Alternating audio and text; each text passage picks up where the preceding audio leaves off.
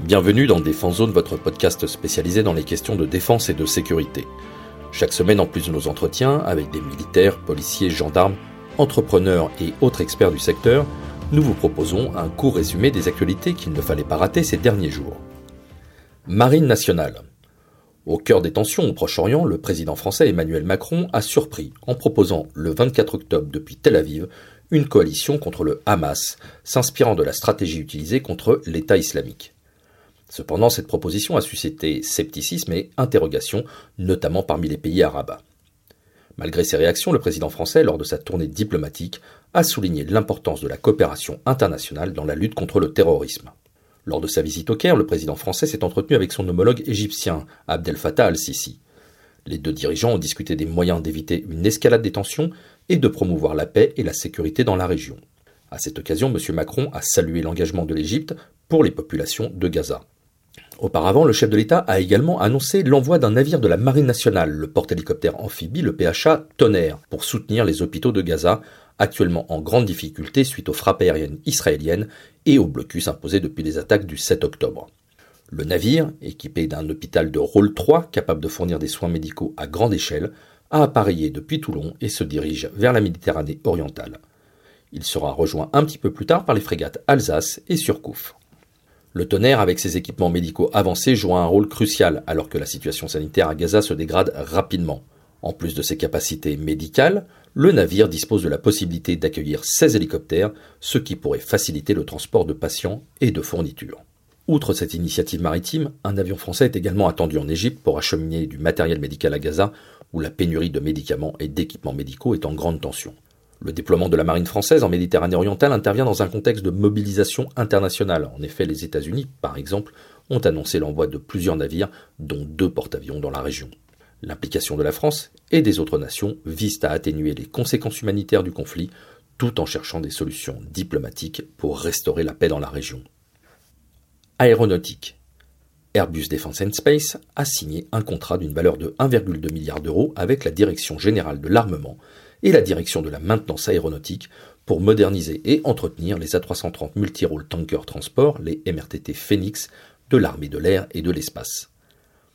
Cette initiative entre dans le cadre du programme MRTT lancé en 2014, visant à renouveler les capacités de ravitaillement en vol et de transport stratégique. Les 12 appareils, actuellement en service, auxquels s'ajouteront 3 autres d'ici 2030, seront dotés du standard 2, qui renforcera leur capacité à opérer dans des environnements hostiles tout en améliorant leur capacité de communication avec d'autres aéronefs et centres de commandement. Une caractéristique phare de cette mise à niveau est l'installation de l'antenne de communication satellitaire Melissa. Cette innovation permettra une navigation optimisée dans des conditions brouillées et extrêmes. De plus, elle facilitera l'accès à la constellation militaire Syracuse 4, garantissant une communication haut débit, souveraine et sécurisée. Un autre aspect crucial de cette modernisation est l'intégration d'une capacité d'autoprotection. La finalisation de ces améliorations mènera la qualification sur prototype de l'ensemble des fonctions. Par ailleurs, un premier appareil modernisé est attendu au sein de la flotte dès 2028. Durant la prochaine décennie, Airbus sera responsable de la maintenance, de la logistique et de la modernisation des A330 MRTT sur la base aérienne d'Istres près de Marseille. En réponse à cette responsabilité accrue, l'entreprise prévoit déjà de doubler ses effectifs français. La 330 MRTT, dérivée du modèle civil Airbus A330, est un appareil militaire polyvalent, utilisé pour le transport et le ravitaillement. Au-delà de la France, il est opérationnel dans une dizaine de pays comme l'Arabie saoudite, l'Australie et le Royaume-Uni.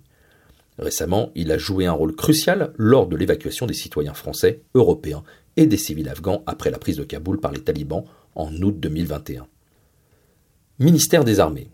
À l'été 2020, sous la bannière Deux pays, une nation, l'Azerbaïdjan et la Turquie ont mené un exercice militaire dans le Nakhitchevan, enclave azerbaïdjanaise entre l'Arménie et l'Iran. Peu après, le Haut-Karabakh est devenu le centre d'un conflit où l'Azerbaïdjan, soutenu par la Turquie, a pris le dessus. Actuellement, l'Azerbaïdjan est suspecté de vouloir utiliser sa puissance militaire pour établir un passage vers le Nakhitchevan à travers le territoire arménien. Dans ce contexte, le 23 octobre, Bakou et Ankara ont annoncé un nouvel exercice militaire baptisé Mustafa Kemal Atatürk 2023, impliquant un déploiement conséquent de forces sur le terrain. En réponse, la France a réaffirmé sa position pour la souveraineté de l'Arménie avec le ministre des Armées Sébastien Lecornu recevant son homologue arménien pour discuter de la coopération militaire entre les deux pays. L'Arménie, bien qu'en situation délicate, bénéficie du soutien français. Récemment, le ministre des Armées a dévoilé des mesures en faveur des forces arméniennes. Trois principaux domaines de coopération ont été établis. Tout d'abord, réformer le ministère arménien de la Défense et moderniser ses forces armées. Cela inclura une coopération plus étroite avec la France, avec l'échange d'experts militaires et la formation d'officiers arméniens en France.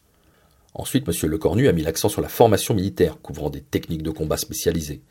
Pour cela, le ministère des Armées a décidé de dépêcher des instructeurs en Arménie et fournira en plus des équipements tactiques. Enfin, sur le front capacitaire, la priorité est à la défense aérienne. L'Arménie acquérera des radars de Thales et les missiles sol-air français Mistral 3. Anticipant déjà les objections de l'Azerbaïdjan, M. Lecornu a précisé que ces armements sont purement défensifs et ne seraient utilisés que si l'Arménie est attaquée. Industrie. Depuis quelques mois, l'Arabie saoudite montre un intérêt croissant pour le Rafale, l'avion de chasse phare de Dassault Aviation. Alors que Riyad a traditionnellement privilégié des mastodontes comme les États-Unis ou le Royaume-Uni pour sa flotte aérienne, le vent semble tourner en faveur de l'industriel français. Selon des sources concordantes auprès du journal La Tribune, la monarchie a donné jusqu'au 10 novembre prochain à Dassault Aviation pour présenter une offre chiffrée pour 54 avions de combat Rafale. Suite à cette annonce d'ailleurs, l'action de Dassault Aviation a grimpé de 1,43% en bourse. Toutefois, malgré cet engouement apparent pour le Rafale, des inquiétudes subsistent. En effet, le journal souligne que l'Arabie saoudite pourrait utiliser le Rafale comme un levier pour obtenir de meilleures offres pour le Typhoon d'Eurofighter ou le F-15 américain. Cette crainte est d'autant plus fondée que Riyad avait déjà donné son accord en 2018 pour une seconde commande de 48 Typhoon attendue depuis près d'une décennie. Néanmoins, l'attrait de l'Arabie saoudite pour le Rafale ne peut être nié. La récente commande de 80 Rafale F4 par les Émirats arabes unis en décembre 2021 a certainement renforcé cet intérêt. À noter que cette commande constituait une première pour les Émirats, renforçant la présence du Rafale dans la région. En effet, 54 Rafales ont déjà été acquis par l'Égypte en 2015 et 2021, représentant la plus grande flotte du Proche et Moyen-Orient. De plus, le Qatar s'est également tourné vers Dassault Aviation avec l'achat de 36 Rafales entre 2015 et 2017. Avec ces développements, l'Arabie saoudite pourrait bien s'inscrire dans la liste croissante des pays du Moyen-Orient, faisant confiance au savoir-faire français pour renforcer leur défense aérienne. Gendarmerie nationale. Dans le Finistère, l'opération Force Tempête a été lancée le 18 octobre 2023 pour 96 heures, mobilisant plus de 700 militaires.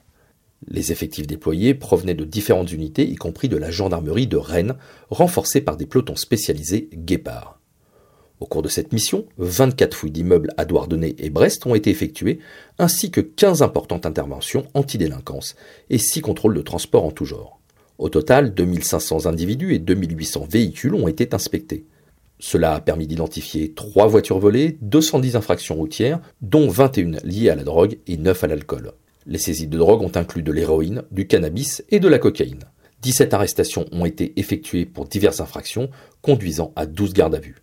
Parmi elles, des actions judiciaires ont été engagées pour des délits variés, dont des atteintes à l'environnement. Ce déploiement est partie intégrante de la stratégie nationale de la gendarmerie nationale initiée fin septembre 2023 pour lutter contre la délinquance. L'opération vise à démanteler des réseaux criminels, lutter contre le trafic de drogue, les cambriolages en bande organisée et les filières d'immigration clandestine. Cette approche d'ailleurs n'est pas unique au Finistère. Des opérations similaires ont été réalisées dans d'autres départements, tels que le Val d'Oise, en Haute-Savoie, et avec là aussi des résultats tout aussi concluants. Voilà pour l'essentiel de l'actualité cette semaine. Pour en savoir davantage sur cet univers et pour découvrir tous nos articles et reportages, rendez-vous sur notre site internet défense-zone.com. Pour plus de brefs d'articles de fond et de photos, nous éditons également tous les trois mois un magazine papier que vous pouvez recevoir en étant abonné à notre espace premium. Il vous permettra aussi d'avoir accès à des contenus exclusifs sur nos différents supports. Vous trouverez tous les liens nécessaires dans la description de cet épisode. En attendant, nous vous souhaitons une bonne journée et nous vous donnons rendez-vous la semaine prochaine pour un nouveau résumé de l'actualité des forces de défense et de sécurité.